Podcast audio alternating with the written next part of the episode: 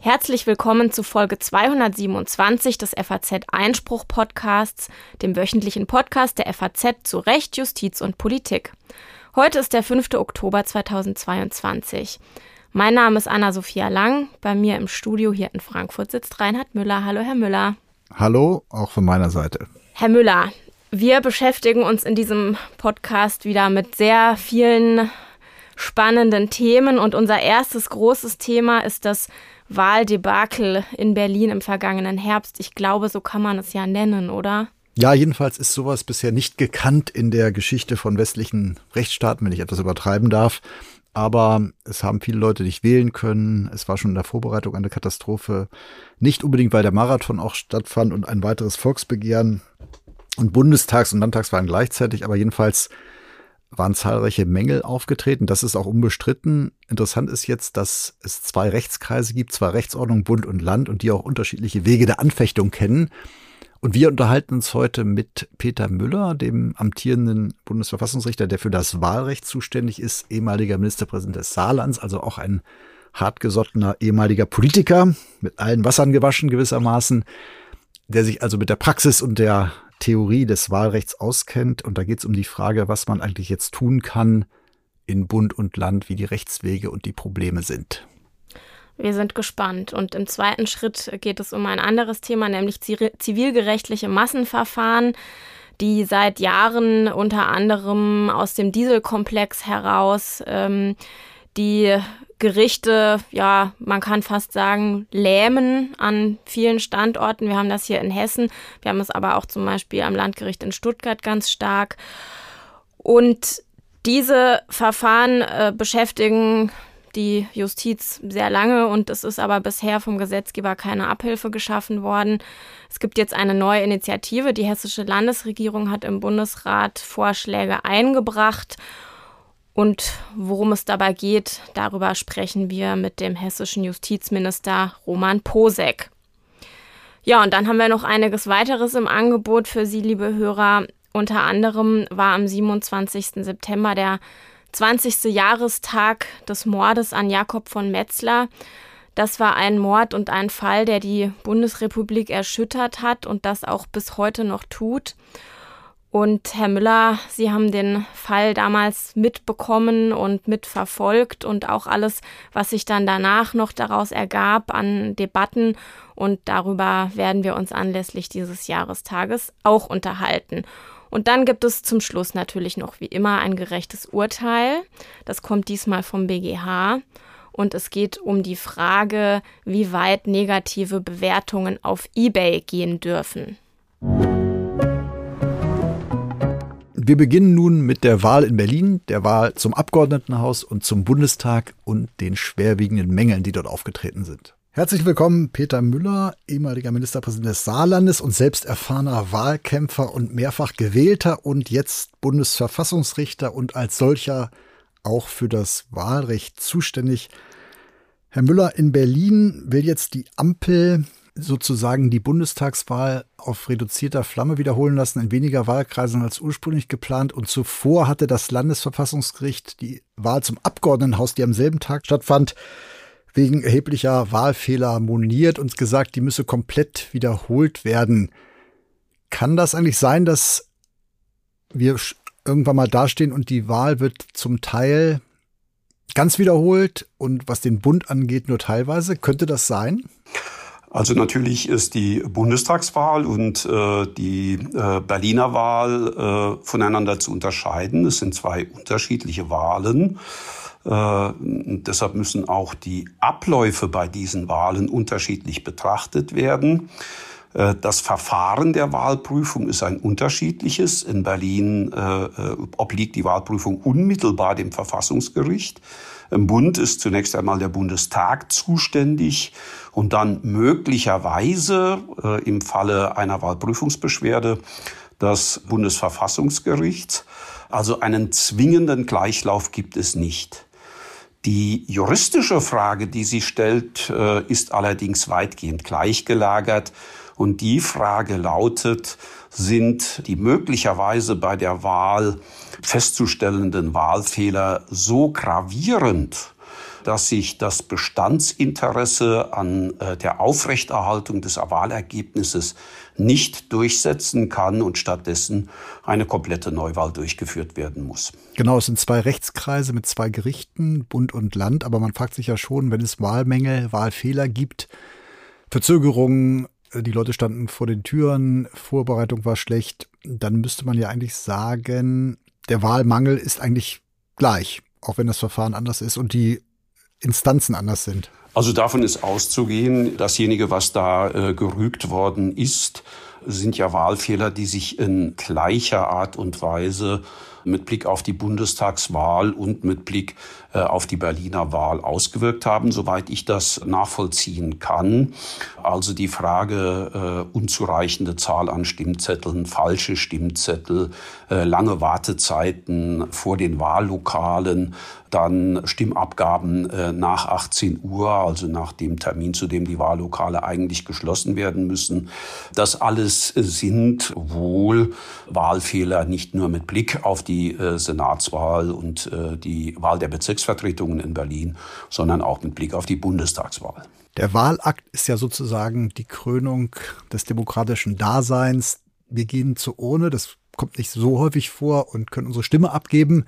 Der Demos ist gefragt und in der Regel passiert ja auch nichts Gravierendes, dann irgendwann wird ausgezählt und man hat ein Ergebnis. Hat es solche Mängel in dieser Häufung und mit den bisherigen Folgen aus Ihrer Praxis und Erinnerung auch als Politiker, aber jetzt auch als Richter schon einmal gegeben? Also wenn sich das so darstellt, wie das den Medien zu entnehmen ist, dann dürfte das ein einmalig gelagerter Fall sein. Ich meine, da werden ja Verhältnisse geschildert. Da ist man ja versucht zu sagen, sowas hätte man sich vor einigen äh, Jahrzehnten vorstellen können in irgendeinem diktatorischen äh, sogenannten Entwicklungsland, aber doch nicht mitten in Europa, äh, mitten in Deutschland. Das sind, äh, soweit ich es übersehen kann, tatsächlich Abläufe, wie sie in vergleichbarer Weise jedenfalls in Deutschland noch nie stattgefunden haben.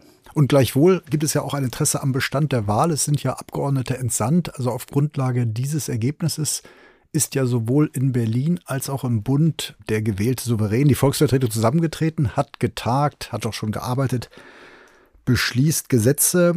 Wann schlägt denn ein Wahlfehler durch und was ist die Folge, wenn neu gewählt werden muss? Ja, selbstverständlich ist das so. Natürlich gibt es ein Interesse daran, dass eine einmal äh, gewählte Volksvertretung, ein einmal gewähltes Parlament arbeiten kann. Und natürlich kann es nicht so sein, dass jeder Wahlfehler, äh, der einen Einzelnen betrifft oder der sehr wenige betrifft, dazu führt, dass das Bestandsinteresse mit Blick auf die Wahl in ihrer Gesamtheit dadurch überspielt wird und äh, die Wahl wiederholt werden muss. Notwendig ist damit überhaupt eine äh, Wahlwiederholung in Betracht kommt. Die Mandatsrelevanz des Wahlfehlers. Es muss also die Möglichkeit bestehen, dass das Ergebnis der Wahl durch den Wahlfehler beeinflusst worden ist. Und auch dann ist zwischen dem äh, Bestandsinteresse auf der einen Seite äh, und der Verletzung, der möglichen Verletzung des Wahlrechts der Wählerinnen und Wähler abzuwägen. Die entscheidende Frage ist, ob äh, die Wahlfehler so gravierend sind, dass dadurch die Legitimationsfunktion der Wahl in Frage gestellt wird, dass man sagen muss, dass eigentlich das gewählte Parlament nicht ausreichend von einer Entscheidung des Souveräns getragen ist. Wenn dies der Fall ist, setzt sich tatsächlich, und das ist der Ausnahmefall, das Interesse an einer Neuwahl gegenüber dem Bestandsinteresse durch. Die Präsidentin des Landesverfassungsgerichts hatte auch, wenn ich das zusammenfassen darf, so ein bisschen die Wahlfehler hochgerechnet. Das war natürlich eine vorläufige Einschätzung und ähm, dann auch gesagt, die Vorbereitung sei schon mangelhaft, ein gravierender Wahlfehler. Aber ist die Vorbereitung entscheidend, beziehungsweise muss man nicht auf jeden einzelnen Wahlfehler gucken, ob der durchschlägt? Kann man einfach hochrechnen? Entscheidend ist doch letztlich die faktische der faktische Wahlfehler, nicht unbedingt das, was kommt oder was man sich selbst arithmetisch hochrechnet? Am Ende braucht es, glaube ich, eine Gesamtbetrachtung. Es muss schon die Frage gestellt werden, wie haben sich die einzelnen Wahlfehler in ihrer Gesamtheit ausgewirkt und kann tatsächlich noch davon ausgegangen werden, dass trotz der Wahlfehler, die da passiert sind in ihrer Summe, das Mandat, äh, das äh, dem gewählten Parlament erteilt worden ist, durch den Souverän ein tragfähiges ist? Äh, oder ist dies nicht der Fall? Wir hatten über diese beiden Rechtskreise Bund, Land oder Rechtsordnung gesprochen. Jetzt ist es ja so in der Tat, dass im Bund der Wahlprüfungsausschuss entscheidet, der ja ein politisches Gremium ist, wie jeder Ausschuss, der sozusagen das Parlament in kleiner Form widerspiegelt. Das heißt, hier ist eine gewisse Politisierung, wenn man so will, gewollt, anders als wenn es sofort zu Gericht geht. Das ist eine Besonderheit der Wahlprüfung äh, auf der Bundesebene. Äh, es ist tatsächlich so, dass im ersten Schritt äh, die Wahlprüfung durch das Parlament selbst vorgenommen wird. Allerdings äh, steht dann die Möglichkeit offen, äh, im Wege der Wahlprüfungsbeschwerde äh, das Bundesverfassungsgericht anzurufen, das dann die Möglichkeit hat, die Entscheidung des Wahlprüfungsausschusses unter rechtlichen Gesichtspunkten noch einmal zu überprüfen. Ja, das Bundesverfassungsgericht prüft sogar weitergehend äh, als der Wahlprüfungsausschuss. Es stellt nicht nur die Frage, ob äh, das äh, einfache Recht, ob die Regelungen des Bundeswahlgesetzes eingehalten sind, sondern es prüft auch die Verfassungsmäßigkeit dieser Regelung, äh, stellt also beispielsweise fest, ob den Wahlgrundsätzen äh, nach Artikel 38 des Grundgesetzes Rechnung getragen ist. Das Bundesverfassungsgericht könnte doch im Grunde auch eine Entscheidung des Berliner Landesverfassungsgerichts überprüfen, wenn eben gerügt wird, dass durch dessen Entscheidung Verfassungsrecht des Bundes verletzt worden sei. Also da muss man äh, unterscheiden. Die Prüfung der Senatswahl in Berlin ist Sache des Landesverfassungsgerichtes. Wir haben getrennte Verfassungsräume und äh, der Schutz des Wahlrechts in Berlin ist Sache der Organe in Berlin und nicht Sache des Bundesverfassungsgerichtes. Die Entscheidung äh, des äh, Berliner Verfassungsgerichtshofes kann allenfalls angefochten werden äh, mit der Verfassungsbeschwerde unter dem Gesichtspunkt, dass diese Entscheidung grundlegende äh, Verfahrensrechte missachtet hat, dass rechtliches Gehör nicht gewährt worden ist, dass kein effektiver Rechtsschutz gewährt worden ist. Aber ansonsten obliegt die materielle Prüfung des Berliner Wahlrechts äh, dem äh, Berliner Verfassungsgerichtshof und nicht dem Bundesverfassungsgericht. Es sei denn, könnte man das nicht auch annehmen, dass gegen Wahlrecht des Bundes so massiv verstoßen worden wäre, dass das gewissermaßen durchschlägt? Also Grundsätze, die im Grundgesetz im Grunde im Sinne auch der homogenen Staatsordnung unter Berücksichtigung der Rechtsprechung des Bundesverfassungsgerichts überall in allen Ländern eingehalten werden müssen. Also äh, der Artikel 38 des Grundgesetzes gilt nur für die Bundestagswahl, er gilt nicht für die Landtagswahl. Was Wahlen in den Ländern anbetrifft, äh, gilt der Artikel 28 des Grundgesetzes. Dort sind allerdings auch äh, die Grundsätze der allgemeinen, unmittelbaren, freien, gleichen und geheimen Wahl festgeschrieben. Eine Verletzung des Artikels 28 kann allerdings nicht im Wege der Verfassungsbeschwerde äh, angefochten werden, äh, sodass auch unter diesem Gesichtspunkt der Weg äh, zum Bundesverfassungsgericht nicht so leicht zu beschreiten ist. Es gab ja einen Präzedenzfall, der auch im Bund zu einer erheblichen Reformdebatte wieder beigetragen hat, als in Dresden eine Nachwahl stattfand und das Verfassungsgericht das ähm, Problem des negativen Stimmgewichts aufgeworfen hat und auch die Komplexität nochmal vor aller Augen trat, das zwar ähm, sehr schön ausgewogene, austarierte, aber eben auch sehr schwer zu durchschauende deutsche Wahlrecht. Wir sind jetzt wieder in so einer Art Endlosschleife. Gibt es da auch einen Teil der Verantwortung des Bundesverfassungsgerichts? Nicht, dass es entschieden hat, weil es angerufen wurde, sondern weil es natürlich auch immer Wege aufzeigt, beziehungsweise Segelanweisungen gibt und dadurch jetzt auch es vielleicht den Gesetzgeber nicht so einfach macht, den gordischen Knoten zu durchhauen? Also der äh, Dresdner äh, Nachwahlfall betraf natürlich die Bundestagswahl. Da ging es ja. um ein Bundestagsmandat. Von daher war die originäre Zuständigkeit äh, des Bundesverfassungsgerichtes im äh, äh, Wahlprüfungsbeschwerdeverfahren gegeben. Äh, was äh, den zweiten Teil der Frage anbetrifft, die Frage der Komplexität des Wahlrechts, äh, glaube ich, haben wir ein großes Problem. Tatsächlich ist es so, dass die Mandatszuteilung nach Paragraph 6 des Bundeswahlgesetzes mittlerweile ein Maß an Komplexität erreicht hat, dass das für den Normalbürger aus meiner Sicht nicht mehr durchschaubar ist. Also wenn Sie mal abends nicht einschlafen können, lesen Sie den Paragraphen 6 Bundeswahlgesetz. Wahrscheinlich fallen Sie dann ins Koma. Äh, oder vor Horror oder vor Horror kann man nicht schlafen. Äh, und vor dem Hintergrund äh, haben wir natürlich ein Problem. Äh, das Wahlrecht ist das vornehmste Recht der Bürgerinnen und Bürger im demokratischen Rechtsstaat. Aber das setzt natürlich auch voraus, dass sie erkennen können, wie sich ihre Stimmabgabe auswirkt, äh, welche Folgen das hat, welche Konsequenzen das hat. Und sicherlich ist zuzugestehen, dass durch die enge Auslegung der Wahlrechtsgrundsätze äh, des Artikels 38 Absatz 1 Satz 1, und dazu hat das Bundesverfassungsgericht wichtige Beiträge geleistet, der Gesetzgeber in eine Situation gekommen ist, in der es immer schwerer wurde, allen Anforderungen, die an ihn äh, formuliert worden sind, Rechnung zu tragen. Zwingend hat das nicht äh, die Regelung des Paragraphen 6 Bundeswahlgesetz zur Folge gehabt. Es hätte viele Möglichkeiten gegeben, äh, diesen Anforderungen Rechnung zu tragen, äh, ohne eine so komplizierte Regelung zu schaffen. Ich sage mal als Stichwort ein Grabenwahlrecht. Das wäre also eine einfachere Lösung gewesen, die allen, auch allen Anforderungen der Rechtsprechung Rechnung getragen hätte. Der Gesetzgeber ist diesen Weg nicht gegangen, hat äh, den Paragraphen äh, 6 des Bundeswahlgesetzes mit immer wieder neuen Arabesken versehen. Äh, wir stehen jetzt äh, vor der Notwendigkeit, uns damit zu beschäftigen, ob damit dem Gesichtspunkt der Nachvollziehbarkeit noch Rechnung getragen ist. Es läuft zurzeit äh, ein abstraktes Normenkontrollverfahren gegen äh, die Regelung des Paragraphen 6 äh, des Bundeswahlgesetzes. Der Hauptangriff richtet sich dagegen einige Details. Aber das Gericht ist gehalten und äh, verpflichtet im Rahmen der abstrakten Normenkontrolle eine grundsätzliche Überprüfung der Norm zu machen. Und das werden wir auch unter dem Gesichtspunkt äh, der Nachvollziehbarkeit und der Bestimmtheit der Norm machen müssen. Genau, die Arithmetik selbst, das Wahlverfahren steht ja nicht im Grundgesetz, sondern die Wahlgrundsätze.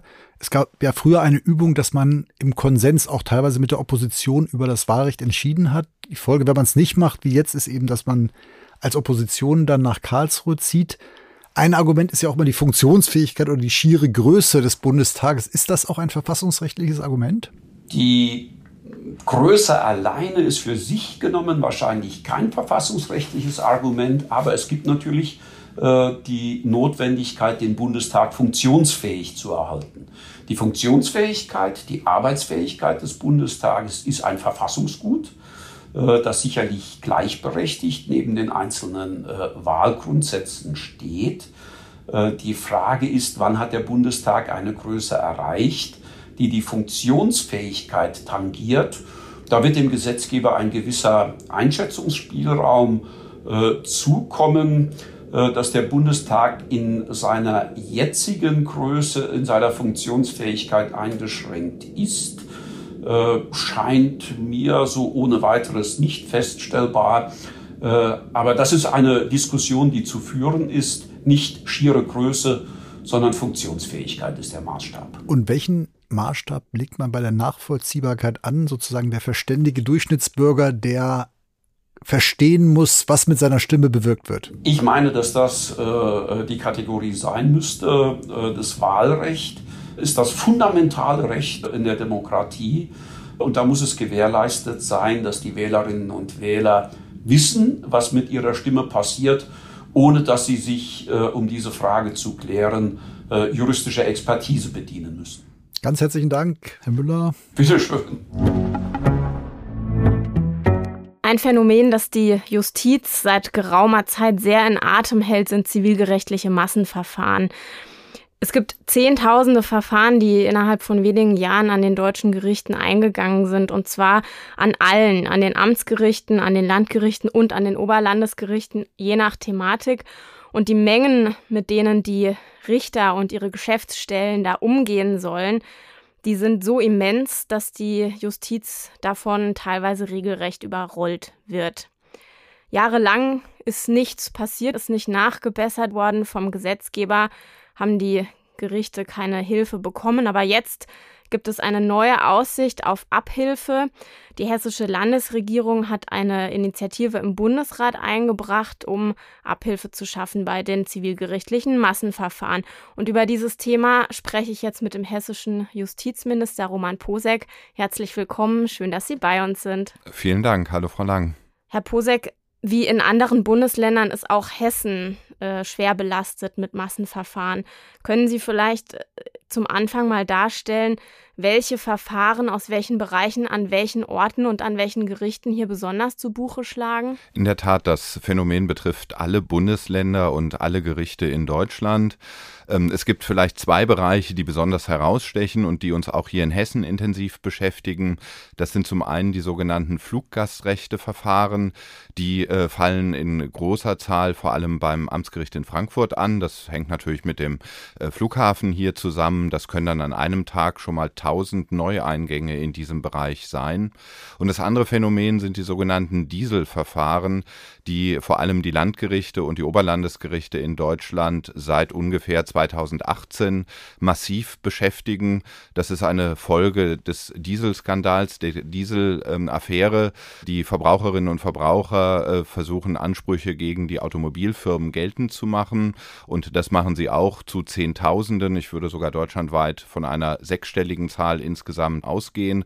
Ja, und diese Verfahren beginnen in der Regel bei den Landgerichten, ziehen sich dann zu den Oberlandesgerichten und beschäftigen am Ende häufig auch noch den Bundesgerichtshof. Und es kommen ja auch immer neue Phänomene dazu.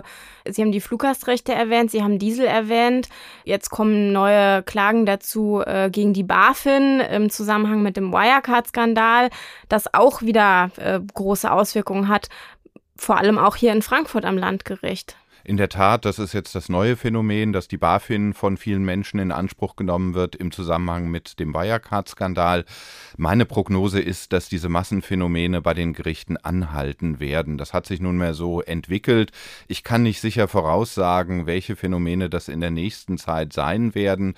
Da wird es immer wieder neue gesellschaftliche Entwicklungen geben, die dann eben auch zu Schadensersatzansprüchen von vielen Menschen und damit zu einer Herausforderung für die Gerichte führen führen. Ein weiteres Phänomen, was im Moment die Gerichte beschäftigt, äh, liegt im Bereich des Versicherungsrechts, zum Beispiel Beitragsanpassungen durch private Krankenversicherungen die Menschen schließen sich halt auch kurz. Äh, allein durch das Internet ist man äh, vernetzt und erfährt, dass es da eine Möglichkeit gibt, Ansprüche geltend zu machen. Wir haben einen Anwaltsmarkt, der sich auch sehr stark auf diese Phänomene eingestellt hat. Von daher müssen wir stark davon ausgehen, auch wenn die Dieselwelle im Moment leicht abebbt, dass dieses Phänomen äh, auch in der Zukunft erhalten bleibt.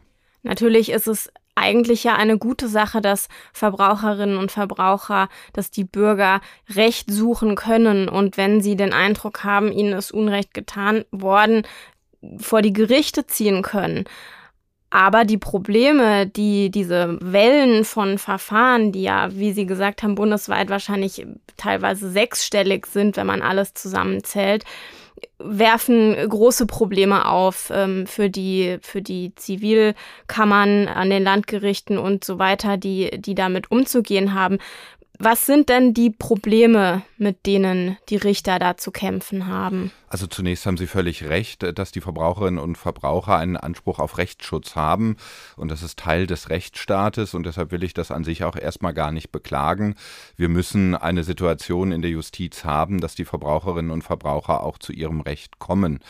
Die äh, gesamte Abarbeitung des Dieselskandals in zivilrechtlicher Hinsicht ist aber aus meiner Sicht kein Ruhmesblatt für äh, die Justiz insgesamt und eben auch für die Erlangung äh, des Rechtsschutzes durch Verbraucherinnen und äh, Verbraucher. Die Verfahren haben häufig sehr lange gedauert. Es hat vor allen Dingen auch eine uneinheitliche Rechtsprechung zunächst durch die Instanzgerichte gegeben, was auch zu viel Verunsicherung geführt hat, was auch das Vertrauen in den Rechtsstaat durchaus ähm, beeinträchtigt.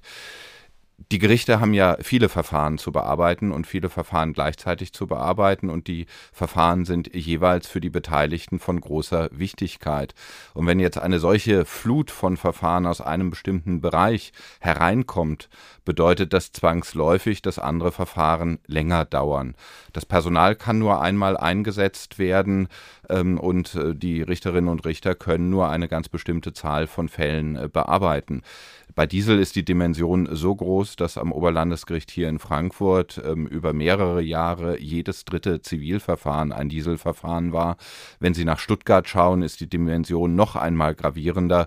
Dort ist äh, mehr als jedes zweite Verfahren beim OLG Stuttgart ein Dieselverfahren.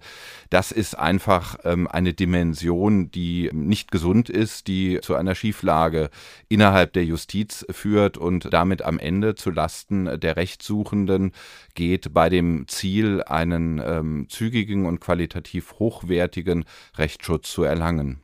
Die Problematik ist ja, dass sich teilweise die Sachverhalte bis auf wenige Details nicht unterscheiden, also fast inhaltsgleich sind und aber trotzdem jede Klageschrift, die teilweise tausende von Seiten äh, hat, durchgearbeitet werden muss. Jedes einzelne Verfahren muss geprüft werden, analysiert werden, terminiert werden, vielleicht ausgehandelt werden, obwohl es oft vom Sachverhalt her sehr, sehr ähnlich ist. Das ist eines der Probleme, die mir Richter, mit denen ich darüber gesprochen habe, immer geschildert haben. Jetzt waren Sie ja kürzlich in Berlin und haben Ihre Bundesratsinitiative vorgestellt, die Hilfe bringen soll. Und auch diese Thematik, dass alles immer einzeln geprüft werden muss, hat ja dabei eine massive Rolle gespielt. Welche Punkte sind die, an denen Sie sagen, da müssen wir was ändern, damit wir diese Situation nicht mehr haben? Über allem steht das Ziel, dass der Aufwand insgesamt reduziert wird. Denn in der Tat, die Verfahren sind ausgesprochen aufwendig. Jedes Verfahren muss individuell entschieden werden, weil sich die Verfahren natürlich auch individuell unterscheiden. Konkret bei Diesel zum Beispiel im Hinblick auf Motoren, im Hinblick auf Kaufdaten, natürlich auch im Hinblick auf Autofirmen. Äh, und deshalb kann der Richter das nicht einfach pauschal beantworten, sondern er muss jeden Schriftsatz durcharbeiten und muss jeweils eine individuelle Entscheidung treffen. Das ist ist aufwendig und Sie haben auch schon zu Recht die Serviceeinheiten genannt. Äh, der Aufwand bei denen ist äh, natürlich das, der gleiche, ob das ein Dieselverfahren ist oder ob das ein Bauverfahren ist. Die Akten müssen angelegt, äh, verwaltet und begleitet werden. Wir müssen insgesamt zu einer effektiveren Bearbeitung der Verfahren kommen. Die Verfahren müssen einfacher werden und dazu gibt es ganz konkrete Vorschläge, die auch das Land Hessen in den Bundesrat eingebracht hat, die ich dort persönlich auch einbringen konnte. Ein wesentliches Element der Initiative ist es, dass es schneller zu Leitentscheidungen des Bundesgerichtshofes kommt. Dazu kann man beispielsweise ein sogenanntes Vorabentscheidungsverfahren einführen. Das heißt, dass bestimmte rechtliche Fragestellungen sehr frühzeitig dem Bundesgerichtshof vorgelegt werden können, damit dieser sich positionieren kann und seine Festlegungen dann in die ähm, Entscheidungen auch der Instanzgerichte eingehen. Ich verspreche mir davon rechtliche Klarheit, Rechtssicherheit und möglicherweise auch schon das Vermeiden von vielen Rechtsstreitigkeiten. Denn wenn klar ist, was die Rechtsprechung macht, werden sich die Parteien auch äh, stärker und früher außergerichtlich einigen und vielleicht auch nicht jedes Verfahren durch alle Instanzen führen. Das ist jedenfalls mal ein wichtiger Baustein äh, dieser Initiative. Es gibt weitere Bausteine, zum Beispiel die leichtere Verwertbarkeit von Beweisaufnahmen aus einem anderen anderen Verfahren. Damit soll vermieden werden, dass in etwa gleichgelagerte Beweisaufnahmen in allen Verfahren durchgeführt werden. Denkbar ist es auch, dass man äh, Vorgaben zur Struktur des Parteivortrages macht. Sie haben es angesprochen, die Klageschriften, die häufig im Übrigen mit Hilfe von künstlicher Intelligenz durch entsprechend spezialisierte ähm, Rechtsanwaltskanzleien äh, vorgelegt äh, werden, sind sehr, sehr umfangreich äh, und manchmal findet sich erst auf der Seite 47 etwas, was wirklich für den konkreten Fall Relevanz hat. Hier äh, könnte man mit klaren Strukturvorgaben haben, auch einen Beitrag zur Erleichterung der Verfahrensführung insgesamt leisten. Können Sie noch ein bisschen konkreter darstellen, wie diese Strukturvorgaben aussehen könnten, aussehen sollten aus Ihrer Sicht? Also man könnte zum Beispiel zum Umfang auch schon Vorgaben machen. Äh, ich glaube, dass viele Schriftsätze im Moment viel zu lang sind und viel Überflüssiges enthalten. Man könnte des Weiteren klare Vorgaben machen, was wo an welcher Stelle zu erörtern ist, dass also äh, zunächst mal Angaben zum Sachverhalt gemacht werden und das auch einer bestimmten Struktur folgt und so dann Ausführungen zu den rechtlichen Folgen gemacht werden. Im Moment geht das häufig sehr durcheinander. Ich muss es schon auch als ehemaliger Richter so sagen. Die Schriftsätze sind häufig relativ lieblos gemacht. Sie sind schnell erstellt, weil das auch für die Anwaltskanzleien ein Massengeschäft ist. Leidtragender ist dann äh, der Richter, ist die Richterin, die das durcharbeiten und eben sortieren und strukturieren müssen. Da kann ich mir durchaus eine Ressourcenschonung äh, im Bereich der Gerichte vorstellen, indem man auch den Parteien, indem man auch den Anwälten doch äh, klarere Vorgaben macht, wie sie vorzutragen haben. Eine Praxis, die im Übrigen in anderen Staaten auch üblich ist. Ähm, das ist ein Thema, das wird über Massenverfahren hinaus natürlich für die deutsche Justiz diskutiert. Die Massenverfahren könnten jedenfalls ein Anfang sein, so etwas äh, in den deutschen Zivilprozess zu integrieren. Der andere Punkt, den Sie erwähnt haben, ist die Konzentration von Beweisaufnahmen, dass man nicht immer wieder dieselben Sachverständigen äh, Gutachten einholen muss und so weiter. Können Sie das noch genauer beschreiben, wie das in der Praxis funktioniert? Also beispielsweise werden äh, zu bestimmten Motoren, zu bestimmten Thermofenstern äh, immer wieder Beweisaufnahmen durchgeführt am Landgericht in Duisburg, am Landgericht in Kassel und äh, an anderen Landgerichten. Äh, und da könnte ich mir schon vorstellen, dass man es erleichtert, aus einem Verfahren auch die Beweisergebnisse in ein anderes Verfahren zu übertragen. Die Sachverständigen sind natürlich auch ein Nadelöhr äh, bei der zügigen Bearbeitung der Verfahren. Die Sachverständigen sind naturgemäß auch begrenzt äh, und haben nur begrenzte Kapazitäten ähm, und ähm, dadurch könnte man schneller werden und im Übrigen auch Kosten äh, reduzieren, denn Sachverständige kosten Geld. Haben Sie Signale aus der Anwaltschaft vernommen, die auf diese Vorschläge, die Sie da gemacht haben, reagieren? Die Anwältinnen und Anwälte haben möglicherweise an der einen oder anderen Stelle etwas andere Interessen. Das halte ich auch für durchaus legitim. Ich will auch deutlich sagen, ich will der Anwaltschaft nicht diesen Markt nehmen, der sich da entwickelt hat. Damit müssen wir umgehen, aber wir müssen eben darauf auch reagieren. Die Anwaltschaft sieht Strukturvorgaben für den Parteivortrag eher etwas kritisch. Deshalb ist das ein Punkt, den man mit der Anwaltschaft auch noch weiter zu diskutieren hat. Natürlich schränkt das die Anwaltschaft ein und sie müssen sich dann nochmal genauer auch Gedanken machen, wie sie vortragen. Im Moment, wie gesagt, hat man fast den Eindruck, dass Schriftsätze doch sehr stark auf Knopfdruck äh, erstellt werden und dann müsste man da intensiver hinschauen. Ein äh, hochsensibles Thema Thema, auch im Verhältnis zur Anwaltschaft, ist selbstverständlich das Gebührenrecht. Auch da gibt es Überlegungen.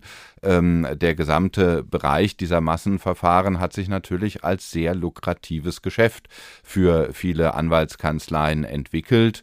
Ähm, und man kann aus meiner Sicht schon die Frage stellen, ob es sachgerecht ist, dass wirklich in jedem Verfahren, obwohl die Verfahren relativ ähnlich sind und der Aufwand deshalb re relativ reduziert ist, immer wieder die gleichen Gebühren beansprucht werden können. Ich gebe aber zu, ein schwieriges Thema, bei dem ich persönlich auch noch nicht äh, festgelegt bin, äh, wie man das äh, im Interesse aller Beteiligten sachgerecht lösen kann.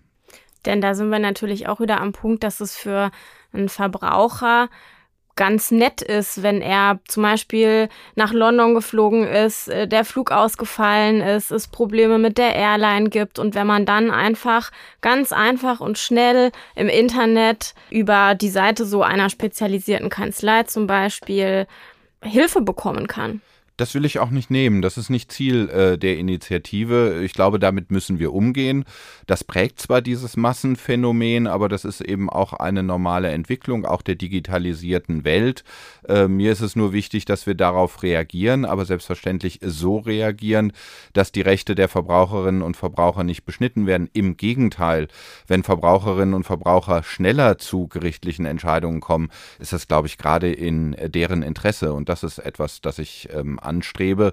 Ähm, wir werden auch diesen Anwaltsmarkt ähm, mit Legal Tech Firmen auch nicht nachhaltig beeinflussen äh, können. Äh, das, das ist einfach die, die Entwicklung, die an der Stelle stattgefunden hat, die auch geschäftlich genutzt wird.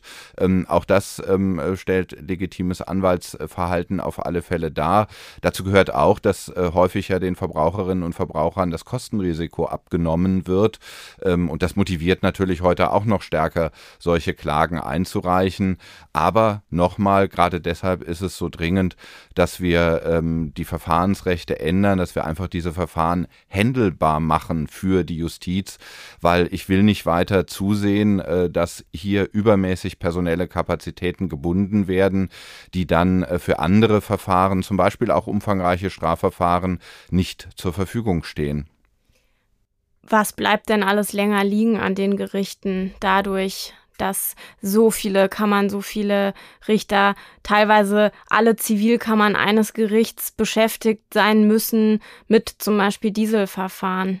Noch einmal, wenn also beim Oberlandesgericht in Stuttgart mehr als jedes zweite Verfahren ein Dieselverfahren ist, die Eingangszahlen rapide deshalb angestiegen sind, dann hat das natürlich Auswirkungen, weil wir können das Personal nur einmal einsetzen, wir können es nicht beliebig äh, vermehren auch wenn wir in Hessen jetzt in erheblichem Umfang noch einmal zusätzliche Stellen für die Justiz schaffen.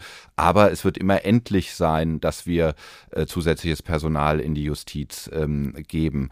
Das hat konkrete Auswirkungen auf alle anderen Verfahren. Das äh, bedeutet eben, dass ein Verfahren äh, aus dem Bereich des Versicherungsrechts, des Arzthaftungsrechts, des Baurechts, alles wichtige Verfahren, bei denen die Personen ein großes Interesse an einer schnellen Entscheidung haben, länger liegen bleiben.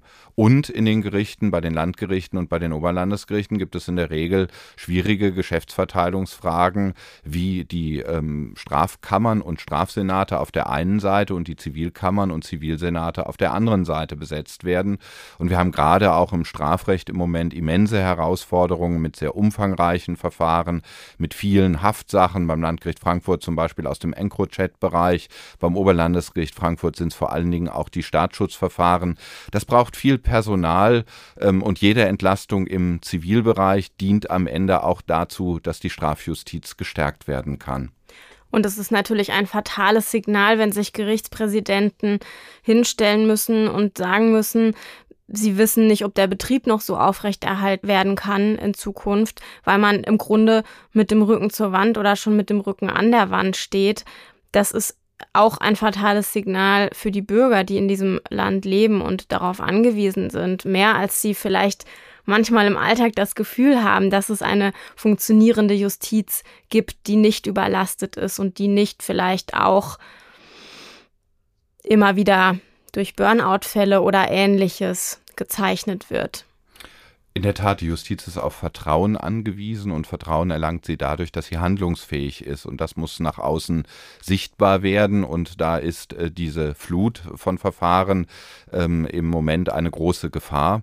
Ähm, das Phänomen äh, gilt deutschlandweit. Ich will hier hervorheben, dass der Präsident des Landgerichts Stuttgart auch äh, sehr laute Hilferufe ähm, gesendet hat und im Sommer deutlich gemacht hat, dass das den, das Vertrauen in den Rechtsstaat insgesamt untergräbt, wenn eben äh, diese vielen Dieselverfahren zu einer Blockade des äh, gesamten Gerichtes führen. Es gibt deutliche Hilferufe aus der Praxis. Ähm, ich selbst habe an zwei Beschlüssen noch als Präsident des Oberlandesgerichts Frankfurt auch mitgewirkt. Wir haben im Herbst des vergangenen Jahres in Koblenz den Bundesgesetzgeber dringend zum Handeln aufgerufen.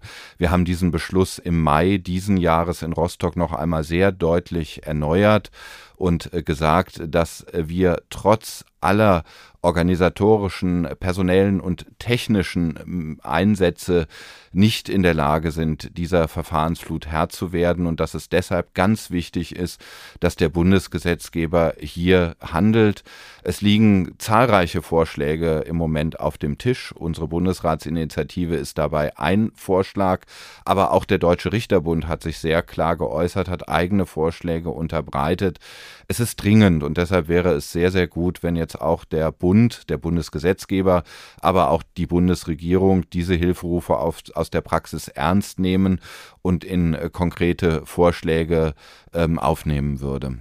Warum hat der Bundesgesetzgeber aus Ihrer Sicht bisher auf diese ganzen ja sehr dringenden Hilferufe, die ja auch nicht selbstverständlich sind für die Justiz, gehört und nicht reagiert? Das kann ich auch nicht genau sagen. Offensichtlich ähm, hat der Bund im Moment andere Schwerpunkte. Das kann man jedenfalls beim Agieren des aktuellen Bundesjustizministers deutlich erkennen. Der hat seinen Schwerpunkt stärker im Bereich der Gesundheits- und Gesellschaftspolitik. Wir würden uns, und da kann ich, glaube ich, für alle Länder und auch für alle Praktikerinnen und Praktiker wünschen, dass er auf die Sorgen und Nöte äh, der Praxis reagiert äh, und dass es an dieser Stelle sehr bald äh, konkrete Vorschläge gibt. Er hat nunmehr einen Entwurf für die Umsetzung der Verbandsklagerichtlinie vorgelegt, der Bundesjustizminister.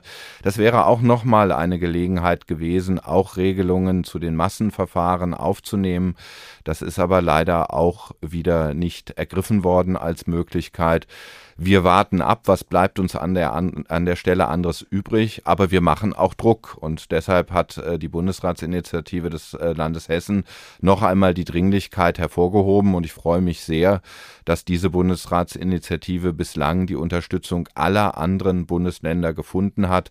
Ich glaube, das ist auch ein Zeichen. Es geht hier nicht um Parteipolitik, sondern es geht um die Aufrechterhaltung der Handlungsfähigkeit der Gerichte. Auch der Richterbund macht immer wieder Druck und auch der Richterbund hat, wie Sie gerade gesagt haben, ja im Mai Vorschläge gemacht und hat in seinen Vorschlägen einen wichtigen Punkt auch noch mit erwähnt, über den wir jetzt noch nicht gesprochen haben, und zwar Digitalisierung und künstliche Intelligenz. Und der Richterbund sagt hier an dieser Stelle, dass er findet, dass künstliche Intelligenz auch genutzt werden sollte, wenn es um Abhilfe bei Massenverfahren gibt. Es gibt ein äh, KI-Modellprojekt ja zum Beispiel am Amtsgericht Frankfurt, das heißt Frauke, da geht es um ähm, Fluggastrechte.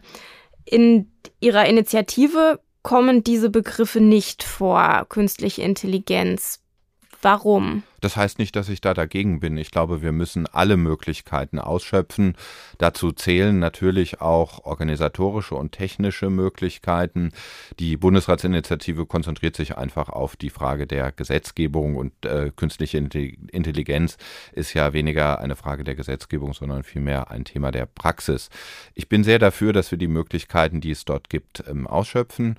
Wir stehen an der Stelle insgesamt in der Justiz eher am Anfang. Das muss man ähm, einräumen einräumen. Aber gerade diese Massenphänomene bieten hier Potenzial, dass man ähm, zum Beispiel aus den Schriftsätzen ähm, wesentliche Inhalte mit Hilfe künstlicher Intelligenz herausfiltern kann. Das von Ihnen angesprochene Projekt Frauke beim Amtsgericht in Frankfurt ähm, sieht sogar auch vor, dass ein Textbaustein basierter Entscheidungsvorschlag für die Richterin oder den Richter ähm, herausgearbeitet wird anhand des Schriftsatzes und anhand der Informationen, zum Beispiel über einen bestimmten Flug und die Rahmendaten äh, dieses Fluges. Künstliche Intelligenz äh, ist ein Thema der Zukunft, auch in der Justiz. Aber wir müssen uns auch der Grenzen bewusst sein. Künstliche Intelligenz darf nicht die Richterin oder den Richter ersetzen. Es wird aus meiner Sicht nie zu einem Roboter kommen, der Entscheidungen trifft, weil am Ende geht es schon immer darum, dass äh, der Richter, die Richterin die Entscheidung persönlich treffen, auch persönlich erläutern. Auch das ist ganz wichtig für eine qualitativ hochwertige Justiz und für das bereits auch angesprochene Thema der Akzeptanz in den Rechtsstaat.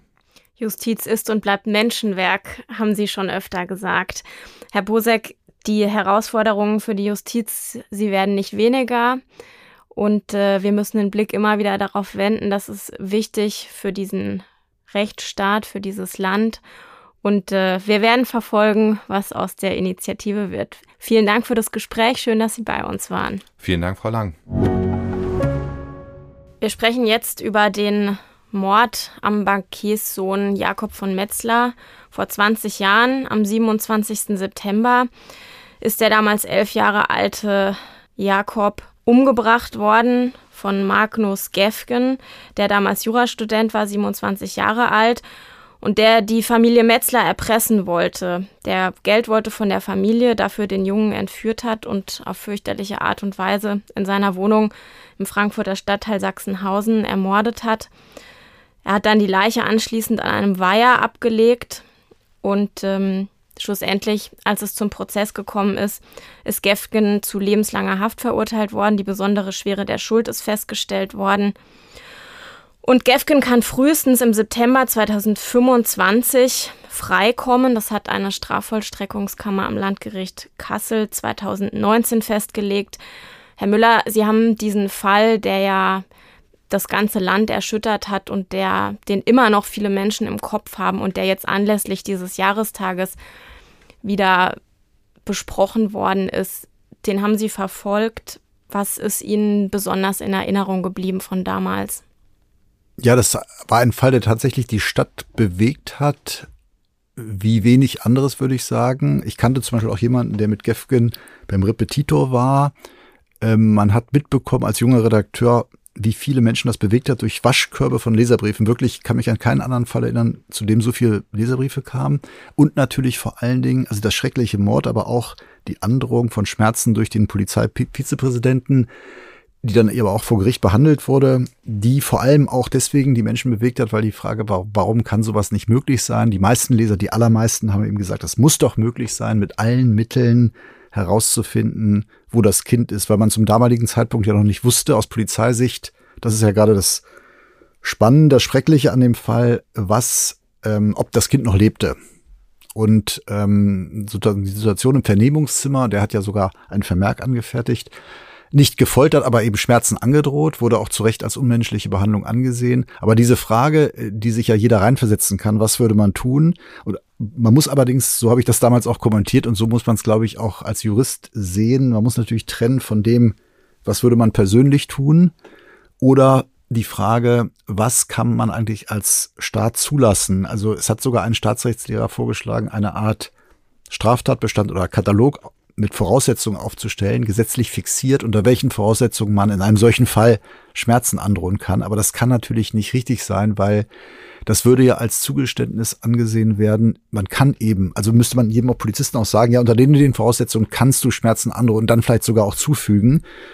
Ähm, interessant ist eben, dass salomonischerweise der Daschner eben nur mit der im Grunde mildestmöglichen Strafe davon kam einer Verwarnung mit Strafvorbehalt er wurde dann auch noch versetzt zu seinem Leidwesen, aber im Grunde wurde auch durch das Urteil klar, es gab massive mildernde Umstände für ihn, aber trotzdem war es richtig zu sagen, das war Unrecht. Er hat ja, ähm, wie Sie das schon kurz erwähnt haben, sogar ein Vermerk darüber ähm, angefertigt und dem ermittelten Oberstaatsanwalt gegeben, dass er eben Gefgen bei der Vernehmung äh, Gewalt angedroht hat. Er hat, glaube ich, gedroht, ein, ein, Spezialist sei schon auf dem Weg und der sei besonders äh, geübt darin, Menschen Schmerzen zuzufügen oder so ähnlich. Also Daschner hat das gar nicht versteckt, sondern hat das sogar zur Akte gereicht. Genau. Man muss natürlich auch sagen, die haben sich auch sonst bemüht und ich erinnere mich daran, dass im Prozess auch zur Sprache kam, ein Beamter hatte verschlafen und der sagte aus als Zeuge, also an dem Tag, wo Daschner das andere hatte verschlafen, das war derjenige, der wohl mit ähm, Gefgen vorher zu tun hatte, der meinte, er hätte es auch so geschafft. Also durch Überzeugung und ich war mal mit einem anderen der damaligen Beamten auch ähm, bei einem Auftritt im Fernsehen, der sagte, er hat zum, dem auch gesagt, denk an die Augen, ähm, denk an, an Jakobs Augen sozusagen und wollte ihn auf diese Weise, indem er ihm nochmal den Schrecken vor Augen führte, zum Reden bewegen. Und es ist auch nicht ausgeschlossen. Und es gibt natürlich auch die Möglichkeit, Tricks und auch Druck auszuüben, aber eben nicht ähm, Schmerzen anzudrohen und zuzufügen. Ähm, aber man muss eben auch unterscheiden. Also ich muss auch sagen, man muss auch Verständnis haben für die andere Sicht. Wenn man das aussagetechnisch sieht, ist es ganz klar auch gesetzlich untersagt. Wenn man natürlich sagt, aus dem Gesichtspunkt der Gefahrenabwehr ähm, muss man vielleicht auch mal andere Wege anschalten. Kann man das auch verstehen? Er hat ja gesagt, übergesetzlicher Notstand. Es gab auch mal einen Fall in Bremen, glaube ich, den habe ich auch mal zitiert seinerzeit, wo es dann in der Berichterstattung hieß, da war auch jemand festgenommen worden aufgrund einer intensiven Druckbefragung konnte ähm, das Opfer, das damals übrigens noch lebte in einem Erdloch, gerettet werden. Das war der Fall, wo es sozusagen durch eine womöglich auch rechtswidrige, aber vielleicht auch nicht rechtswidrige Handlung der Polizei dazu kam, das Leben zu retten. Und so haben eben auch viele Leser argumentiert, wie kann es sein, wenn jemand äh, mutmaßlich mit dem Tode bedroht ist, dass ich ähm, dann nicht alles machen darf oder noch nicht mal so etwas androhen darf. Wobei der Punkt natürlich ist, es würde ja auch wirklich Fälle geben, wo man den Täter nicht hat, sondern es ist ja ein mutmaßlicher Täter und man fängt dann an, den zu foltern. Ähm, der sagt nichts oder sagt irgendwas anderes, beschuldigt einen anderen. Das hat ja tausend Nachwirkungen, die man auch bedenken muss, wenn man das jetzt in den Rang einer Norm erhebt. Du darfst unter Umständen im Notfall foltern oder Schmerzen androhen. Ich glaube, das ist auch was, wo wir in unserem Rechtsstaat ganz klar die Linie ziehen müssen, oder? Gewaltandrohung, Folterandrohung, das hätte mit, mit, mit dem Rechtssystem, in dem wir leben, ja nichts mehr zu tun und auf das wir ja auch im Übrigen stolz sind. Genau. Und es zeigt sich eben auch, dass die Polizei ja auch nicht handlungsunfähig ist. Das ist so ähnlich wie bei dem Abschuss des ähm, möglichen Abschuss eines von Terroristen gekaperten Flugzeugs, Luftsicherheitsgesetz. Das Gesetz wurde auch ganz klar äh, verworfen, was aber nicht heißt, dass man nicht in einem Extremfall auch handeln kann. Dann aber die Konsequenzen tragen muss natürlich, wie Daschner sie getragen hat. Das Thema, was ja dahinter steckt, ist auch, dass auch Mörder, auch Angeklagte, auch rechtskräftig Verurteilte am Ende, Mörder, die möglicherweise die schlimmsten Taten begangen haben. Oder denken wir zum Beispiel auch an das Thema sexueller Missbrauch von Kindern, auch solche Täter, auch die haben Rechte, die sind nicht rechtlos in unserem Staat. Und sie haben auch Rechte nicht nur im Ermittlungsverfahren ähm, und, und nach einer rechtskräftigen Verurteilung, sondern auch wenn sie dann in der JVA sind, auch wenn die besondere Schwere der Schuld festgestellt worden ist. Und sie haben auch das Recht, dass immer wieder überprüft wird, wann sie denn möglicherweise wieder in Freiheit kommen können. Und die Möglichkeit zur Resozialisierung, die muss auch da sein, weil das ein, ein Menschenrecht ist. Und so ist es ja auch im Fall Magnus Gefgen gesehen worden, dem ja zum Beispiel auch ähm, zugestanden worden ist, dass er seinen Namen ändern darf, damit er, wenn er wieder rauskommt, eines Tages ähm, die Möglichkeit hat, ein Leben zu führen. Auch das ist ja einer der entscheidenden Punkte, die es in unserem Rechtsstaat gibt. Was glauben Sie, warum ist das manchmal so schwer zu vermitteln? Weil man das Opfer dann doch eher sieht und nicht den Täter, wobei meine Erfahrung als Referendar in der Staatsanwaltsstation war interessanterweise im Gerichtssaal sieht man dann eher den Täter. Und wenn man dann eine Strafe verhängen muss, war meine Erfahrung, man ist eher mitleidig. Das waren natürlich ganz andere Delikte, aber trotzdem sieht man dann den Täter. Hier war natürlich der Täter auch besonders kalt oder wirkte kalt. Er ähm, wollte ja ein potziges Leben führen, eines künftigen Staranwalts, hat sogar noch sein Examen in Haft gemacht ähm, und ähm, das, das alles kommt zusammen, glaube ich. Aber man sieht natürlich auch die Tat wiederum, ganz klar. Also man, man sieht auch nach, nach 20 Jahren noch das Opfer und die Tat und die Eltern. Und es sagen ja auch andere Verbrechensopfer, wenn der Täter wieder rauskommt, wann auch immer, dann ziehe ich weg oder dann, ähm, ich habe immer noch Angst. Das ist ja auch verständlich. Ähm, das ist natürlich wiederum nicht zwingend die Perspektive des Staates. Und das Bundesverfassungsgericht hat mal vor Jahren schon Jahrzehnte in einer bahnbrechenden Entscheidung gesagt, auch lebenslänglich Verurteilte müssen die Chance haben. Das heißt natürlich im Prinzip jeder, aber das heißt ja auch nicht, dass jeder rauskommt und das heißt auch nicht, dass jeder zu einer bestimmten Zeit rauskommt. Und hier in dem von Ihnen zu Recht zitierten Fall hat ja die Strafvollstreckungskammer auch nur gesagt, nicht vor 2025, September 2025, was ja nicht heißt, dass er dann freikommt.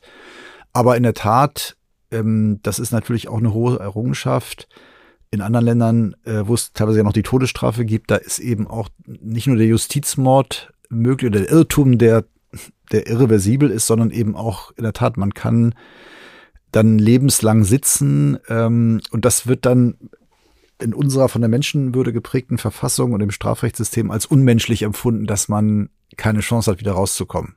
Und das ist, finde ich, auch im Prinzip richtig.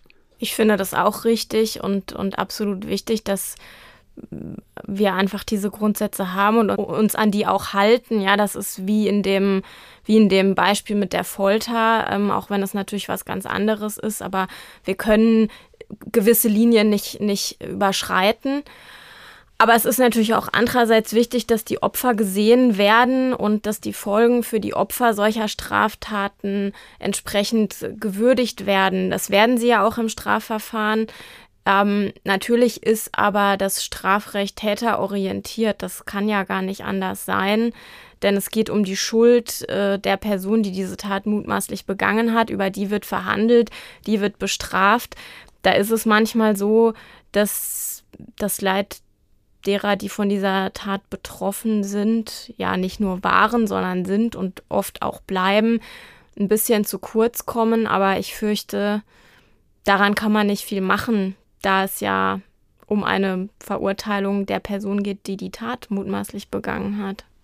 Ja, man setzt eben darauf, dass jeder Mensch sich ändern kann und auch Reue zeigen kann. Und äh, klar, man kann natürlich auch die Frage stellen, ob das Leid jetzt gemildert wird, wenn er, das wäre ja diese klassische Schuld und Sühne oder, also dass das, das besser ist für das Opfer, wenn der Täter möglichst lange sitzt oder auch wenn er, in Amerika würde man sagen, wenn er hingerichtet wird, erst dann ist Genugtuung erreicht. Ähm, oder eben, hier würde man eben sagen, der kann vielleicht sogar was wieder gut machen, in Anführungsstrichen, beziehungsweise er kann wieder eingegliedert werden. Und andere sagen ja auch, um es mal ins Extreme zu bringen, dass man die Frage stellen kann, ob eine lange Gefängnisstrafe zur Resozialisierung führt oder ob sie erst recht dazu führt, dass jemand nicht wieder einzugliedern ist, je länger die Strafe dauert. Also nach 40 Jahren, das gibt's ja manchmal auch. Ähm, das sind also ganz interessante Fragen, ähm, aber man merkt eben auch bei solchen schrecklichen Fällen, es ist viel möglich oder es können viele zu Tätern werden, von denen man das nicht glaubt. Und es können aber auch vielleicht sich einige ändern, von denen man das nicht glaubt. Und das ist eben sozusagen im Sinne der Menschenwürde, dass jeder die Chance hat, zumindest wieder rauszukommen. Jetzt kommen wir zum gerechten Urteil und das gerechte Urteil kommt dieses Mal vom BGH der entschieden hat in einem Fall, der erstmal sehr klein aussieht, aber wenn man sich dann damit beschäftigt, merkt man, dass es tatsächlich ja, um die Grundrechte geht, um die Meinungsfreiheit. Ähm, und so ging der Fall. Es geht um eine negative Bewertung auf eBay. Da hat ein Mann vier Gelenkbolzenschellen gekauft. Ich habe mal geguckt, was Gelenkbolzenschellen sind. Das sind wohl Teile zur Verbindung und Befestigung von Saug- und Druckluftschläuchen, die vor allem im Nutz- und Sonderfahrzeugbau verwendet werden. Das kannten Sie nicht? Das kannte ich tatsächlich nicht. Man wundert sich. Ähm, ja, dieser Mann hat diese vier Gelenkbolzenschellen für 19,26 Euro brutto gekauft und 4,90 Euro davon waren Versandkosten. Und dazu hat der Mann dann auf eBay eine Bewertung geschrieben, die lautete Ware gut, Versandkosten Wucher mit zwei Ausrufezeichen. Und gegen diesen Kommentar ist die Verkäuferin der Gelenkbolzenschellen vor Gericht gezogen und hat verlangt, dass der Kommentar gelöscht werden muss. Und hat sich darauf berufen, dass in den allgemeinen Geschäftsbedingungen von eBay steht, Nutzer sind verpflichtet, in den abgegebenen Bewertungen ausschließlich wahrheitsgemäße Angaben zu machen und die von Nutzern abgegebenen Bewertungen müssen sachlich gehalten sein und dürfen keine Schmähkritik enthalten. Ja, und dieser Streit ist dann tatsächlich durch drei Instanzen gegangen betrifft ja auch viele, wenn man die Bedeutung von eBay für den, wie soll ich sagen, Internet-Kleinhandel ansieht. Absolut. Und gerade diese Bewertungen spielen natürlich für die Verkäufer eine Riesenrolle. Das kann manchmal sein, dass wenn eine Bewertung negativ ist, die Gesamtbewertung, die davor 100 Prozent positiv war, dann sofort auf hm.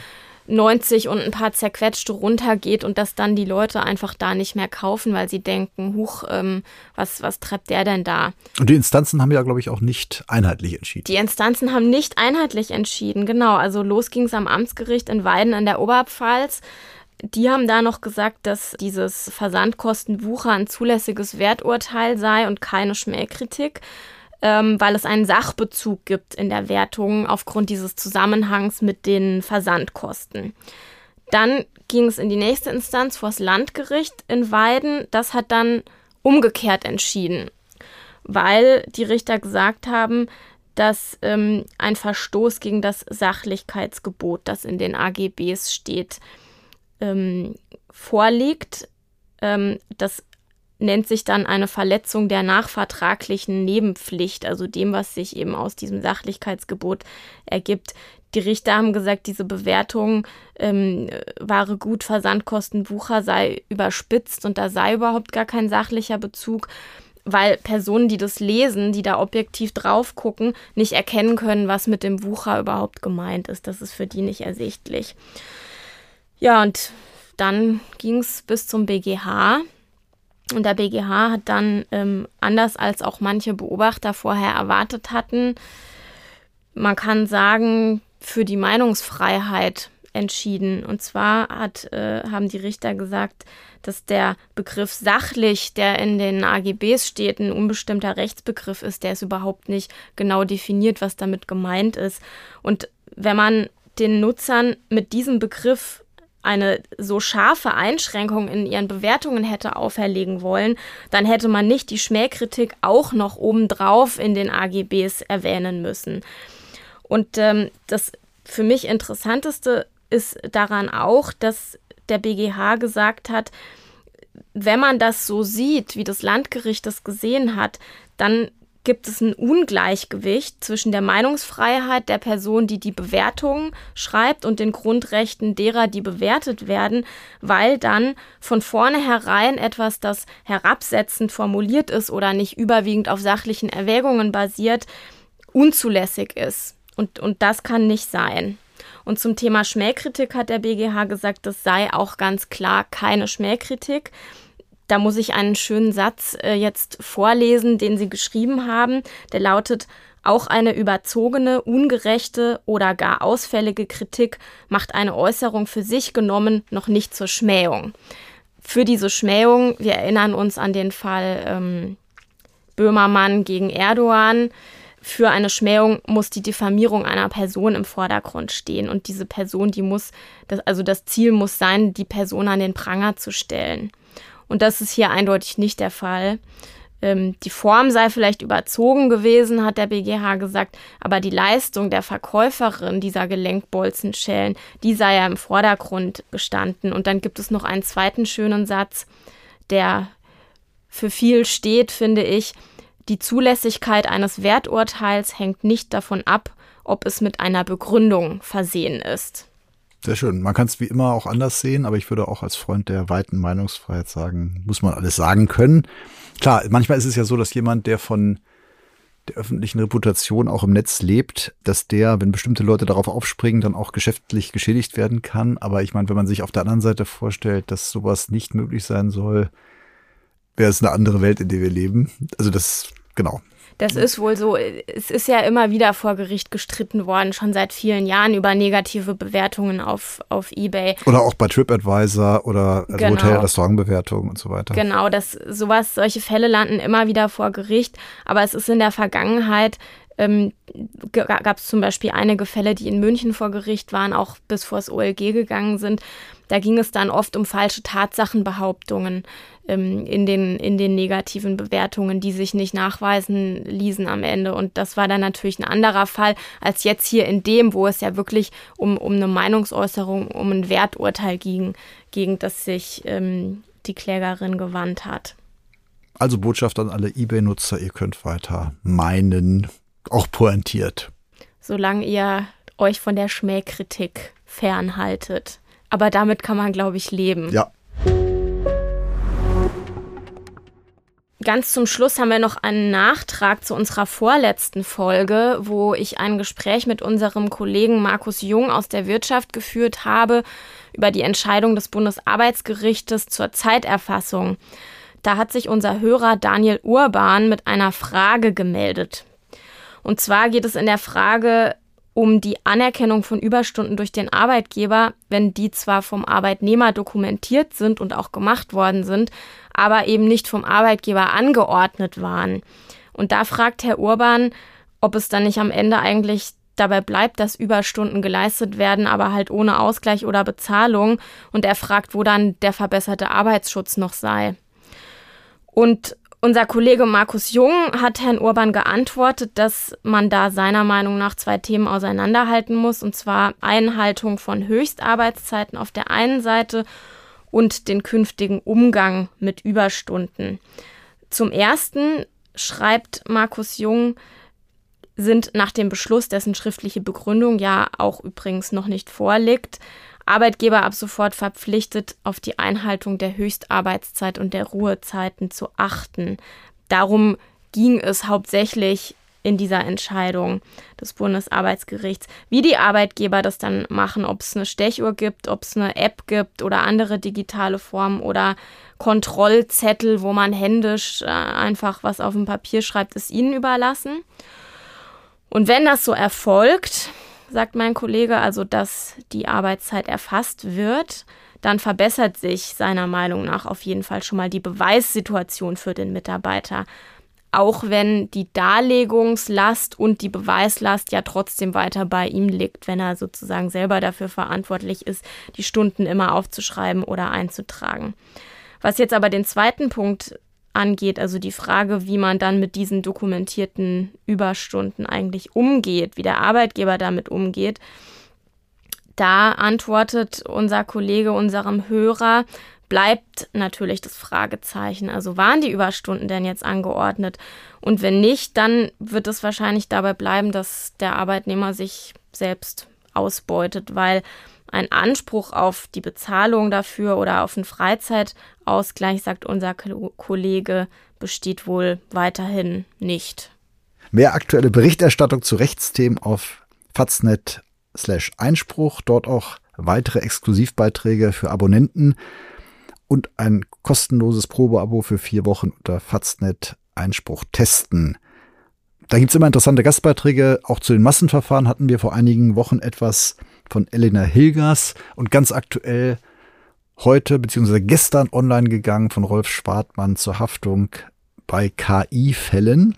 Auch sehr aktuell. Ja, liebe Hörerinnen und Hörer, liebe Gelenkbolzenschellen, wir freuen uns, dass Sie wieder dabei waren und bleiben Sie Einspruch treu. Auch von mir eine schöne Restwoche und wir freuen uns, wenn wir uns in der nächsten Woche wieder hören.